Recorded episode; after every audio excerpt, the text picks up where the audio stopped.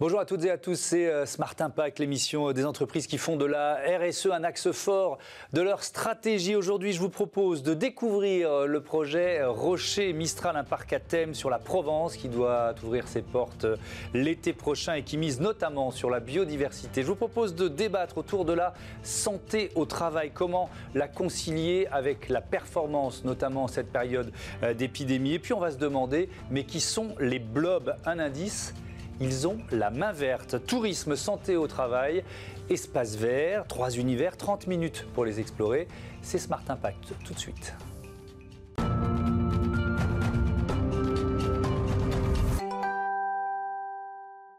Et dans cette émission aujourd'hui, des invités en visioconférence. Voilà, c'est la vie d'une émission de télé en période de confinement. Et je commence avec euh, Vianney d'Alençon, qui est le propriétaire du château de la Barbin. C'est près de euh, Salon de Provence. Bonjour. Vous allez en quelque sorte faire de ce château la star d'un parc d'attractions. Racontez-nous ce projet ambitieux.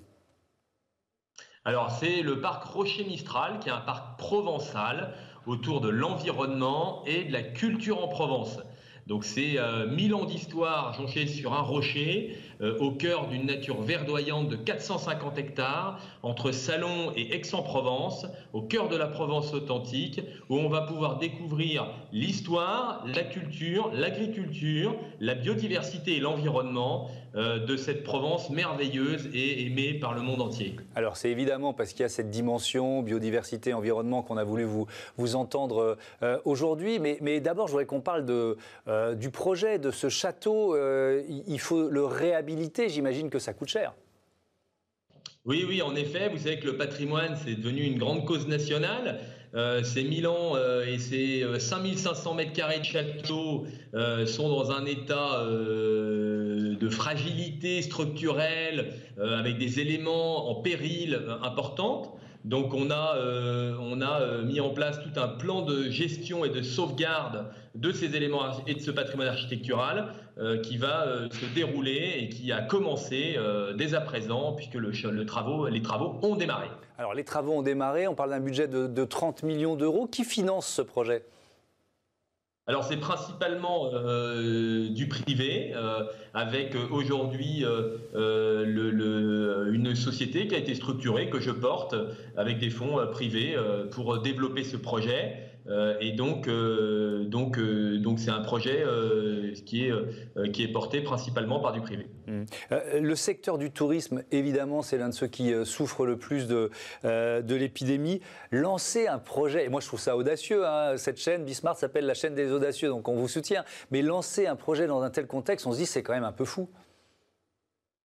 Alors écoutez, euh, c'est un peu fou. En même temps, si vous voulez aujourd'hui lancer, entreprendre euh, sur ce type de secteur euh, aujourd'hui, et c'est sûr en plus avec le Covid, ce serait fou aussi de ne pas le faire parce qu'on a besoin aujourd'hui de relancer l'économie, on a besoin de redonner une dynamique à un secteur touristique qui évidemment a été fragilisé par le Covid, mais qui n'en a pas moins démontré pour un certain nombre de sites que les Français sont en attente de ces thématiques patrimoine, folklore, culture, environnement. Euh, c'est quand même des thèmes majeurs. On a un patrimoine exceptionnel sur le plan euh, de l'environnement et du patrimoine immatériel en France.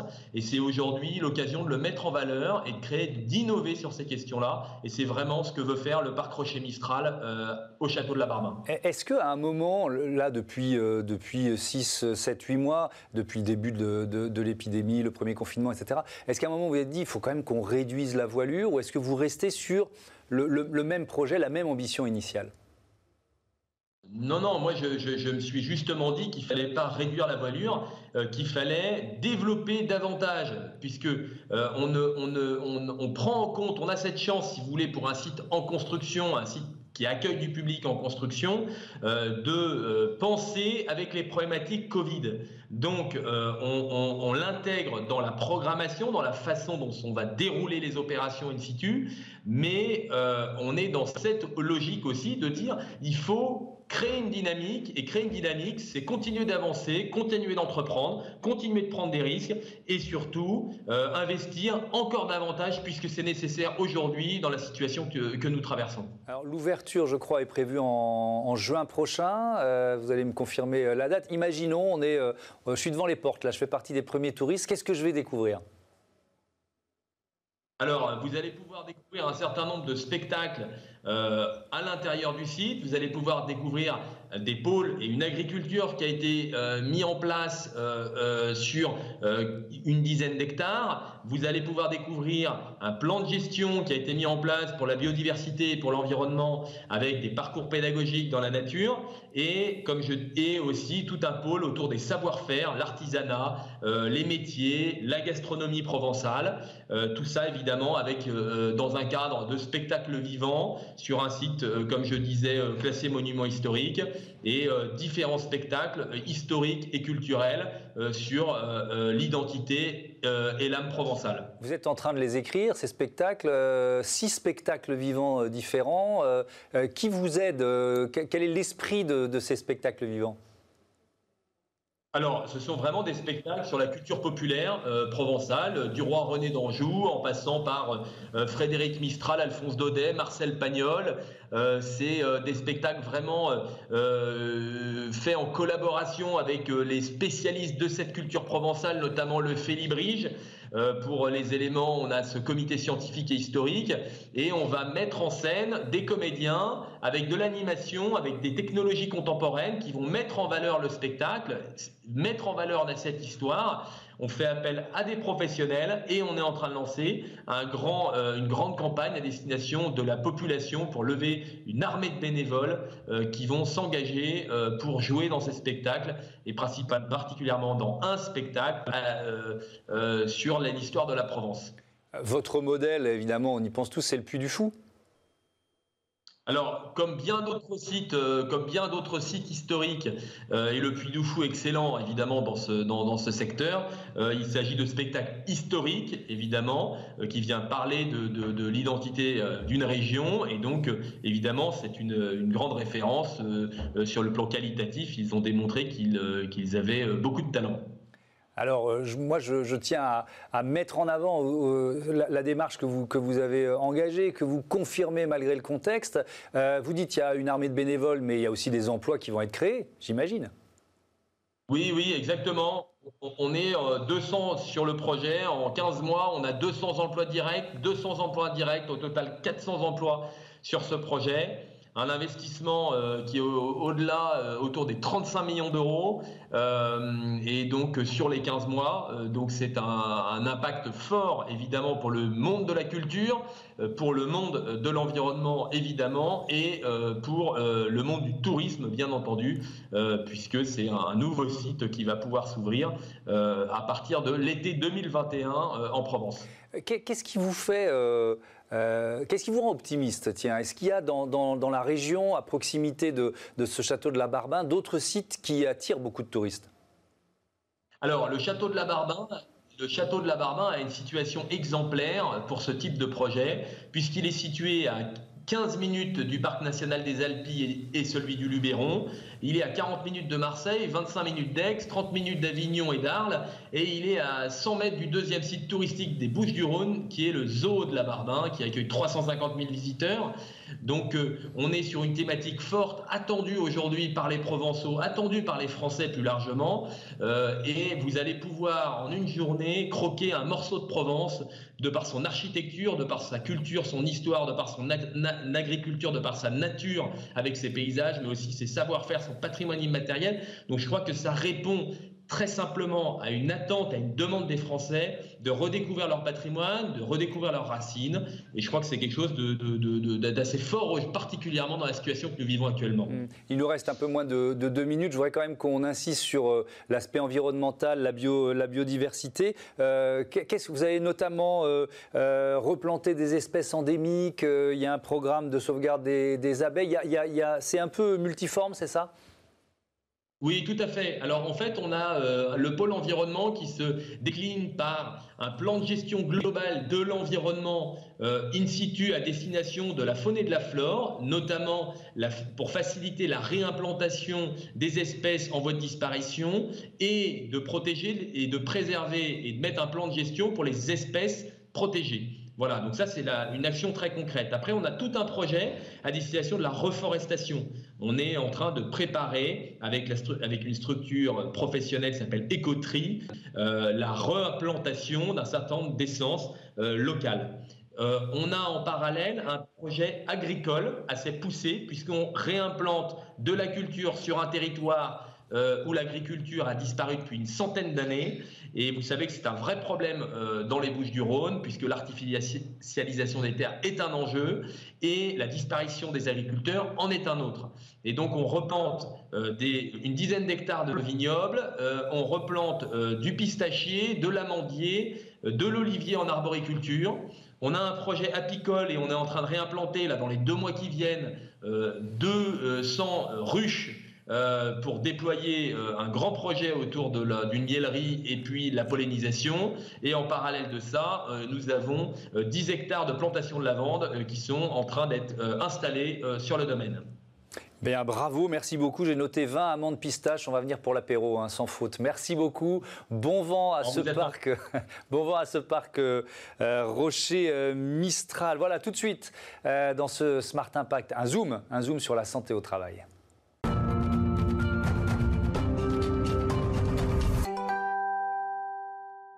Comment concilier santé au travail et euh, performance? C'est le zoom de Smart Impact et pour en parler, le directeur technique et euh, scientifique de euh, l'ANACT, l'Agence nationale pour l'amélioration des conditions de travail, Mathieu Pavageau. Bonjour, merci d'être avec nous euh, en visioconférence euh, dans cette émission. Euh, je, vous propose peut-être, pour qu'on sache tous de quoi on parle, d'expliquer ce qu'est le rôle de l'ANACT.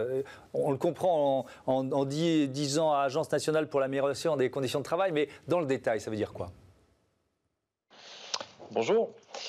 Dans le détail, l'ANACT, si vous voulez, c'est une agence qui est aussi un réseau d'agences régionales donc, euh, pour le dire simplement, euh, notre rôle, c'est euh, d'appuyer les entreprises, particulièrement les PME, TPE, les ETI aussi, dans leur, capacité à, accompagner leur transformation.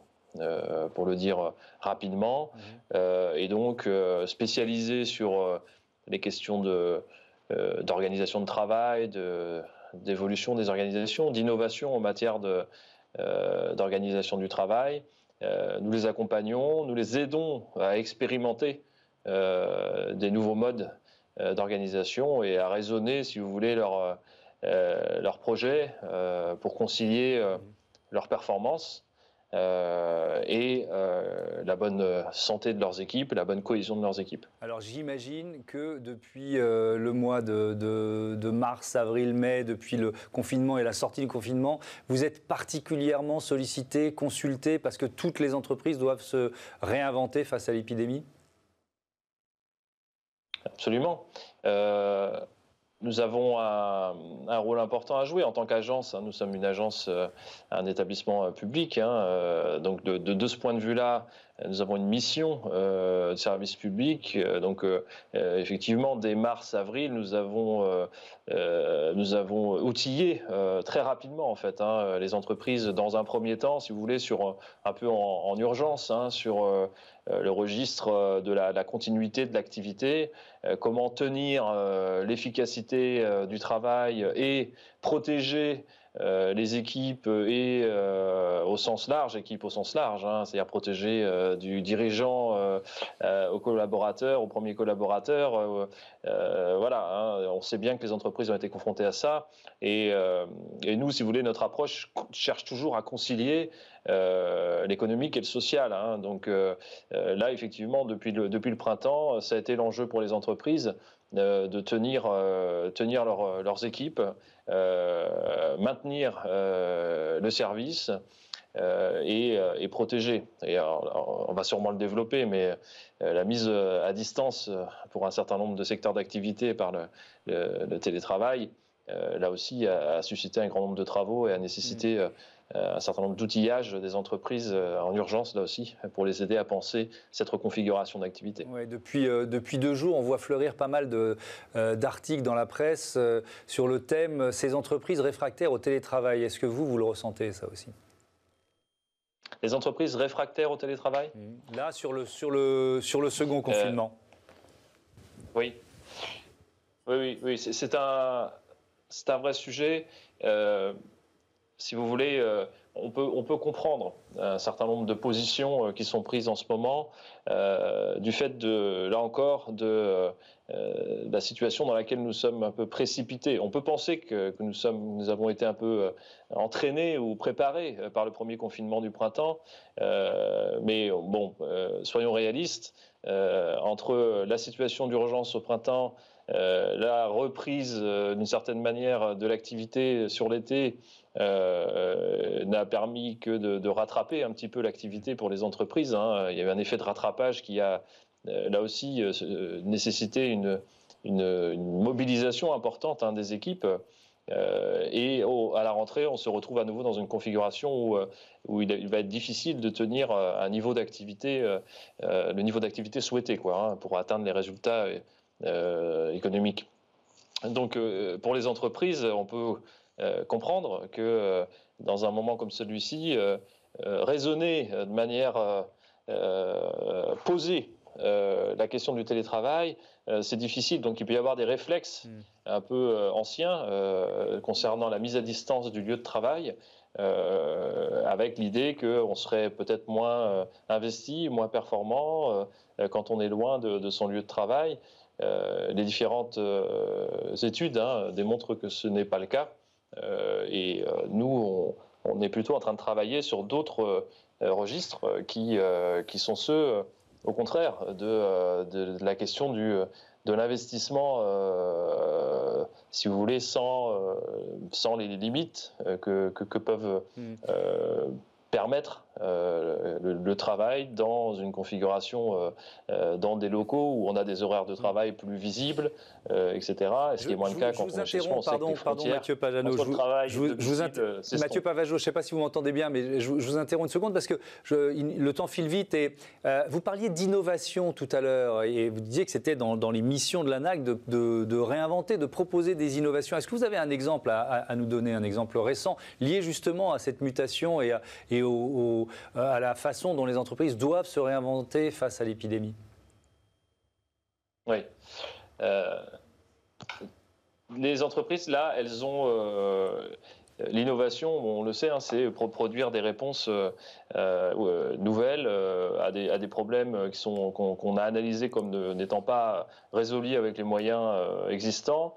et l'innovation radicale, elle, consiste à, inventer un nouveau marché, hein, à développer un, une nouvelle réponse, un nouveau marché. Donc euh, là, ce qu'on peut dire dans la période actuelle, c'est que l'innovation, euh, euh, elle est du côté de l'innovation sociale.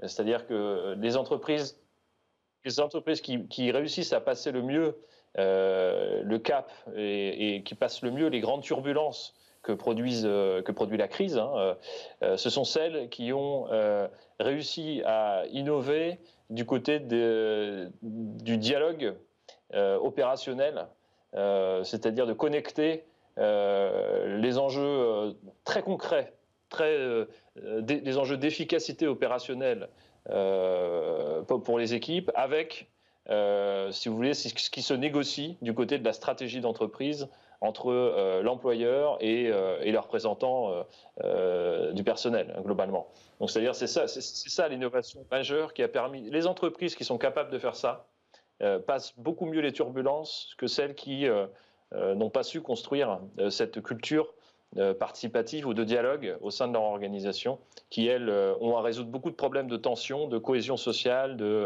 d'absentéisme, de, quand le sujet est avant tout un sujet de, de continuité d'activité. Quoi. Merci beaucoup, merci Mathieu Pavageau. À bientôt sur euh, Bismart. Allez, tout de suite, c'est Smart Ideas, la bonne idée du jour. Tiens, une question, est-ce que vous avez la main verte?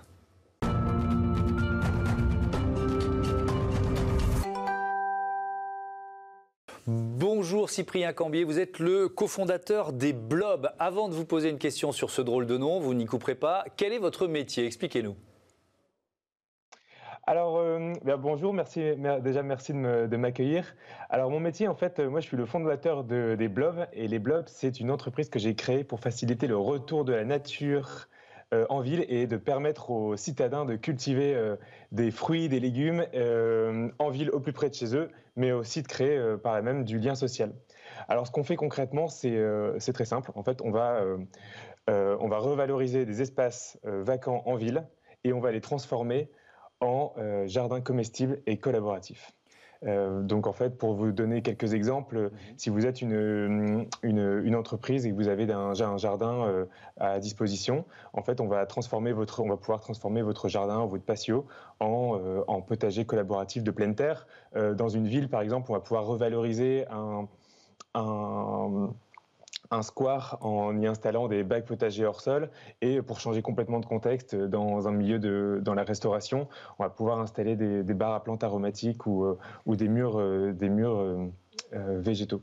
voilà, donc vous, comme vous voyez, en fait, on, nous, on va installer, on va accompagner des différents projets, mm. mais avec les blogs, il va y avoir toujours un point commun à, chaque écosystème, c'est qu'on va accorder une importance primordiale à la mobilisation des, des, des, des groupes de citadins euh, on va apporter, accorder une importance capitale à la mobilisation des groupes. Vous allez nous expliquer ça. Attendez, attendez, on va essayer de faire des réponses pas trop trop longues quand même. Donc je vous, interromps, c'est toujours un peu plus compliqué avec la, visioconférence, mais il n'y a pas de souci parce que c'est passionnant. Euh, donc déjà, un, vous vous adressez à, tout le monde, pas seulement les collectivités locales. Donc les, euh, les chefs d'entreprise, les cadres qui nous écoutent peuvent faire appel à vos, à vos services. deux, ça veut dire quoi? Ça veut dire que à, chaque cadre, son projet. Il n'y a pas un jardin type, c'est ça? Oui, exactement. En fait, euh, c'est la première partie de notre métier. En fait, c'est la conception d'un écosystème adapté à l'environnement euh, de, de, chaque acteur. Donc, euh, initialement, on s'adressait aux entreprises, mais on s'adressait également au milieu hospitalier, aux collectivités, aux écoles. Et, et, dans chaque environnement, que ce soit en extérieur ou en, en intérieur, on va adapter l'environnement. Le, et pour ça, on va le faire avec les, avec les, avec les groupes qui habitent dans ces endroits. oui, alors c'est ça, c'est ce que vous aviez commencé à expliquer. il y a un aspect pédagogique euh, dans votre démarche. Oui, en fait, il est vraiment au centre de la démarche. il est au centre de la démarche parce qu'en fait, c'est la première chose dont on s'est rendu compte pour euh, pérenniser un projet d'agriculture urbaine, euh, c'est qu'il faut mobiliser les équipes euh, pour, que, pour que ça tienne dans le temps et pour que ça porte tous ses fruits. Donc en fait, on a, on a développé des outils de, co-conception, notamment un jeu, de, de, un jeu collaboratif basé sur l'intelligence collective qui permet à un groupe de concevoir un espace potager. ça permet de mobiliser une équipe dès, le, dès, le, dès le départ et ensuite on va les accompagner grâce à un panel d'outils que je peux vous expliquer. Mais oui, c'est quoi par exemple? Euh, bah, en fait, déjà des outils, des outils physiques, c'est d'abord nous. En fait, c'est notre équipe de jardiniers urbains itinérants qui se déplacent régulièrement, soit pour des animations, pour proposer des conseils, pour dynamiser la démarche, par exemple en entreprise. Euh, mais ça va aussi également être des outils, euh, des outils numériques, notamment un outil de suivi de, suivi des projets, en fait, qui va permettre de donner de la visibilité au, collectif. Est-ce que vous créez de l'emploi aussi avec, avec vos, vos projets? Alors, euh, eh bien déjà, on crée, on crée de l'emploi au départ dans notre équipe, puisqu'on a des chefs de projet, on a, on a des jardiniers urbains donc, euh, dans les différents espaces. Donc, pour, pour être clair, pour être précis, pour le moment, on, on, on installe des, des, jardins collaboratifs dans la région, dans les Hauts-de-France et en Île-de-France. Donc, en fait, à chaque fois, on va avoir des, des jardiniers urbains itinérants qui vont venir, euh, qui vont venir dynamiser la démarche, qui vont venir faciliter l'entretien de ces, de ces espaces. Et, et donc, en fait, notre notre, idée, c'est justement de permettre notre, notre ambition, c'est de pouvoir euh, susciter des vocations, c'est de pouvoir euh, embaucher des, justement des, des, personnes pour venir euh, dynamiser ces démarches dans, dans, les quartiers, dans les entreprises, dans, les, avec les partenaires. Quand on, voit quelques images, quelques exemples de ce que vous avez pu créer, est-ce qu'on peut dire que ce sont aussi des, là on a titré des bulles de verdure dans, nos villes, ce sont des espaces de dépollution aussi qui se créent grâce à vous? En fait, euh, c'était l'idée principale au départ, hein, c'est que euh, et notamment, on s'en est, encore plus rendu compte, on s'en rend encore plus euh, compte euh, en ce moment. C'est la nécessité de recréer de réintégrer la nature et les écosystèmes pérennes au cœur de nos, de nos villes. Et c'est vrai que la, en fait, la, nature, les plantes, elles permettent de, et les, espaces potagers permettent de créer des îlots de biodiversité et de fraîcheur en ville. Et on sait que c'est un, un enjeu capital pour le, pour le futur des, des villes, d'être capable de, de niveler notamment les températures. il y a des, des études très sérieuses faites en France, mais aussi au, Canada, qui montrent qu'en végétalisant des espaces, des espaces dans les villes, mmh. on va permettre de, réduire de 2 à 5, à 5 degrés la température des villes. Mais ils, sont, ils sont bons, les, fruits et légumes que, qui sont produits dans vos jardins? Ils ne souffrent pas de la pollution? Non, pas du tout. Bah, les, fruits, ils se, nourrissent principalement du sol, donc c'est le sol qu'on va nourrir. Donc justement avec, avec, nos, avec des techniques basées sur les principes de la permaculture.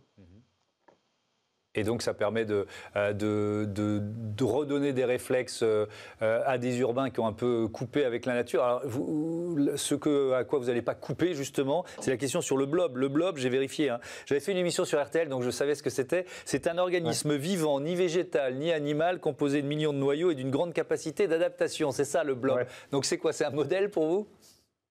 Oui, c'est ça. Bah, en fait, au départ, on s'était inspiré des blobs euh, parce que justement, c'était pendant un, un, stage qu'on avait fait au départ pendant notre formation avant de, avant de monter ce projet. On on, c'était un, un maraîcher qui nous, qui nous formait, qui nous en avait parlé du blob. Euh, et euh, donc voilà, justement, c'est un, un organisme très particulier qui est, qui est, qui est étonnant, qui est beaucoup étudié, dont on ne connaît pas toutes les spécificités, mais qui a de l'avenir. Et, et au départ, c'est un peu ce qu'on s'est dit. C'est en fait le blob, c'est un peu comme l'agriculture urbaine. On ne sait pas encore exactement ce que c'est, mais ce qui est sûr, c'est que ça a de l'avenir.